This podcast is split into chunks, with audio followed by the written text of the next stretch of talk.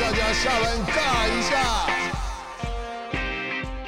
欢迎收听下班尬一下，我是热爱马拉松的物理治疗师世奇。今天的单集呢是 PT 诊疗室，在 PT 诊疗室这个单元，我会针对运动上的一些疑难杂症提出看法和建议。在今天呢，我会回答一位听众所留言遇到的问题。他是听到了我们之前尾中那一集的 PT 诊疗室，了解到就是有阿基里斯腱问题之后，留了关于他脚踝的疼痛。主持人世奇你好。我是跑龄大约五到六年，跑了大概十多场马拉松的中年业余跑者。之前都只是随性的练跑，近一两年开始认真吃课表。但在课表训练的后期，右脚接近脚跟内侧的下方会有一些酸痛，状况大部分是跑完后不久走回家的路上才会发生。严重时呢，脚跟落地就非常的疼痛，走路甚至会一摆一摆的。去看过复健科医生，医生说是足弓塌陷所造成，建议我穿特制的鞋垫，或是不要跑这么长的距离。好，在我们诊间，我们也会先做一个病人的历史讨论，就是我们英文叫 history taking，就是问问他过去的病史。那他的这个状况呢，是发生在右脚。他说在脚跟的内侧，那我们先了解到，之前我说这个尾中的阿基里斯腱炎，它在脚跟的正后方。可是如果它在脚跟的内侧的话呢，又偏向这个足弓内缘，那确实就像他去看了附件科医师，常常许多医生会因为足弓塌陷造成内侧的软组织压力过大，导致的这种问题去做一个鞋垫的建议。可是在这里我看到几个比较有趣的事情是，第一。它只有右脚发生。好，那因为跑步这个运动呢，它并不是像打羽球啊，或是篮球这类，有时候会有单侧的强度的运动。所以，如果它只发生在右脚的话，我呢会想要好奇它两只脚足弓的高度以及它小腿柔软度的程度。为什么会这样问？因为如果小腿是紧绷的情况，那它可能会导致我们在走路的过程中，脚踝要往上勾、要背屈的这个动作，会因为小腿的紧绷导致足弓被压得比较扁。那反复被压扁的足弓，在跑步的过程中，确实呢，可能让内侧的这些软组织比较大的压力。那接着，我想跟大家分享一下，到底脚踝的内后缘有哪些软组织。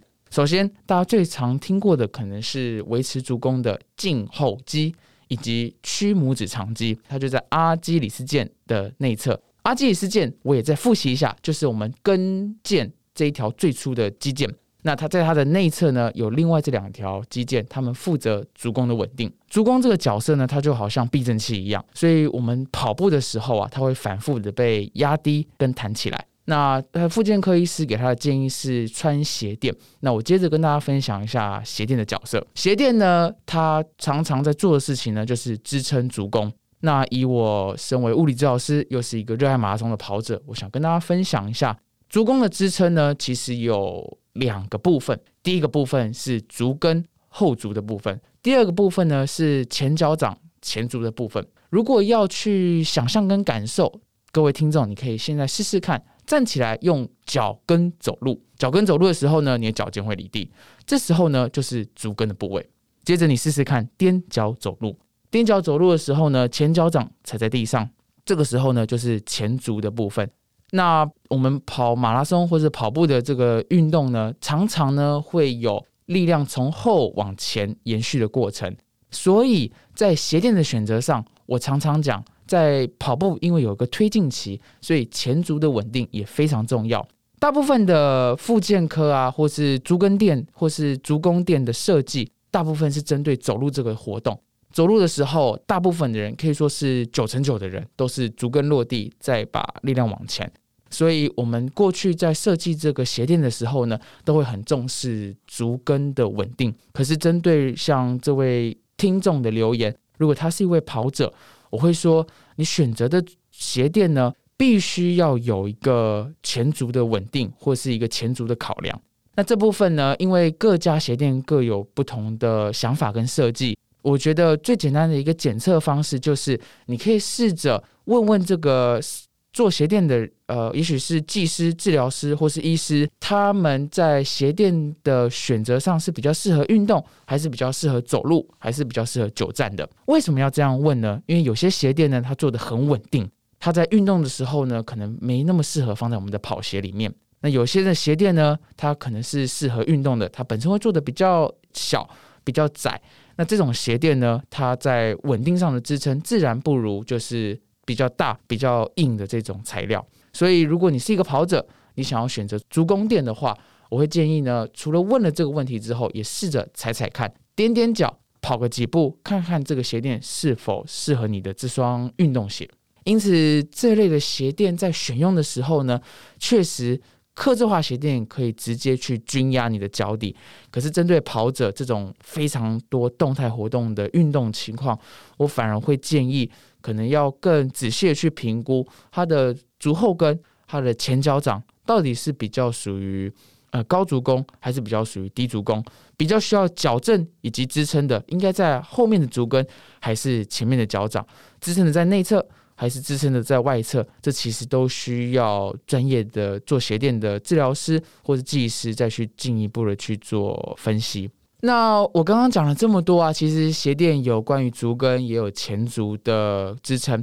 那有些跑者呢，甚至听过就是叫 minimalist shoes，就是极简鞋，甚至赤足跑的讲法。那这群支持极简鞋跟赤足跑的讲法的教练啊，或是学者，其实他们。强调的就是我们脚的自主能力，那这是另外一派讲法，他们是坚持少一点支撑、少一点鞋垫的。那我试着去讲讲，怎么借由自我训练去让你的脚更强壮。没错，鞋垫就像一个辅具，就像一个支撑，它可以帮助让我们的疼痛得到缓解。可是呢，脚本身是有很多肌肉可以帮助我们让它恢复自己该有的功能。所以在这里想跟大家分享一个最简单的运动，希望你们听了就能试试看。因为通常啊，我们如果足弓比较低的人，我们除了小腿紧绷之外，你的脚踝的肌力可能也是比较弱的。什么叫做脚踝的肌力呢？脚踝啊，在走路或者跑步，不管是任何运动，大部分扮演的实力角色就是把身体推蹬出去。推蹬出去的时候呢，就像你要跳高，你会把自己踮脚。瞬间把自己离地。那刚刚你有听到关键字了吗？踮脚，踮脚这个动作其实就是小腿使力，让阿基里斯腱把脚跟撑起来的动作。可是呢，脚踝稳定其实不只是阿基里斯腱的拉紧，同时也需要阿基里斯腱内侧我刚刚讲到的胫后肌群，或是外侧我们讲到腓骨长短肌的这个肌群的角色。所以呢，如果你想要练一个强壮的脚踝，我会建议你可以双手扶墙，给自己一个足够的稳定之后，轻轻的把两个脚跟踮起来，慢而轻。重点不是你颠得多快，颠得多高，因为我们今天要练的是阿基里斯腱内侧跟外侧的平衡稳定。先试试看，双脚一起颠，不用颠到顶。大概颠到八成的高度就可以，再慢慢的把脚跟放回去，上跟下都要慢。慢的原因呢，是因为这代表了肌肉的控制。那这个时候，我们在从脚跟离地一公分到离地三公分的过程中，我们内侧跟外侧的肌腱自然就一直在做一个平衡跟一个拔河，让我们的脚踝有一个好的功能。当你能够双脚稳定的颠之后呢？你就可以试试看单脚操作喽。除了把膝盖伸直，让腓肠肌用力，你想要进阶的话，也可以试试看保持膝盖五度的微弯。没错，我讲的是膝盖。你把膝盖微弯五度之后，再踮脚看看。现在用到的感觉呢，可能会接近比较小腿的中下段，我们叫比目鱼肌，叫做胫后肌，叫做腓骨长短肌，它们的用力。